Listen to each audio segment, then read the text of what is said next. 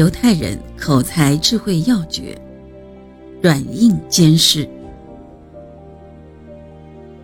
我们经常会在影视中看到这样的场景：当警察审讯犯罪嫌疑人时，首先由攻击型的警员来审问他，想用凌厉的攻势摧毁对方的意志，向他说明他的罪证确凿，他的同伙都招供了等等。把他逼到进退两难的边缘。接受了这样的审讯后，有的人会屈服，而顽固的犯罪嫌疑人则会死不认罪。这种情况下，则派另一位温和型的警员审问他。警员完全站到犯罪嫌疑人的立场上，真心的安慰他，鼓励他。你的家人都希望你得到宽大处理。希望你能为他们考虑。对这种软招，犯罪嫌疑人往往会自惭形秽，坦白自己的一切犯罪行为。这种手法是一种奇异的心理法则，犹太人称之为“石头绳子一起用”，因为石头可以给人硬的攻击，威力很大；但是绳子虽软，也能照样把对方捆起来。两个人配合使用这种手法时，一方首先把对方逼到心里的死胡同里去，令他一筹莫展。这时，另一个人出来指点给他一条逃避的暗道，对方自然会奔向那条可以脱身的暗道了。这种技巧并不仅仅适用于审讯等特殊的场合，在经商洽谈时也可以发挥巨大的作用。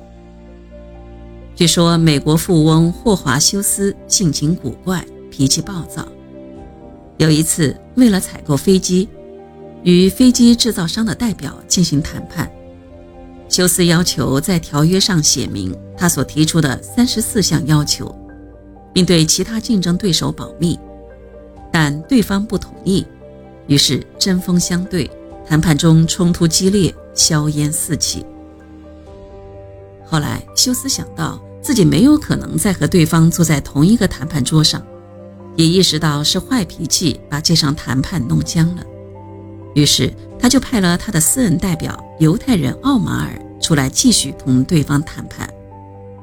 他告诉奥马尔：“你只要争取到三十四项中的那十一项没有退让余地的条款就行了。”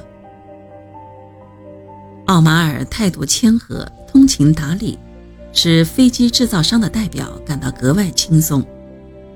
经过了一番谈判之后，争取到其中包括休斯所说的那非得不可的十一项在内的三十项。休斯惊奇地问奥马尔：“怎样取得如此辉煌的胜利？”时，奥马尔回答说：“其实很简单，每当我同对方谈话不一致时，我就问对方。”你到底是希望同我解决这个问题，还是要留着这个问题等待霍华修斯同你解决？结果对方每次都接受了我的条件。这种技巧被犹太人用得接近经典。他们先是做事虚张，气势十足，以如果不接受此种条件，一切免谈之语，先来个下马威。而如果此招不成就开始以退出谈判要挟，最后目的难以得逞，就转为甜言蜜语，先硬后软。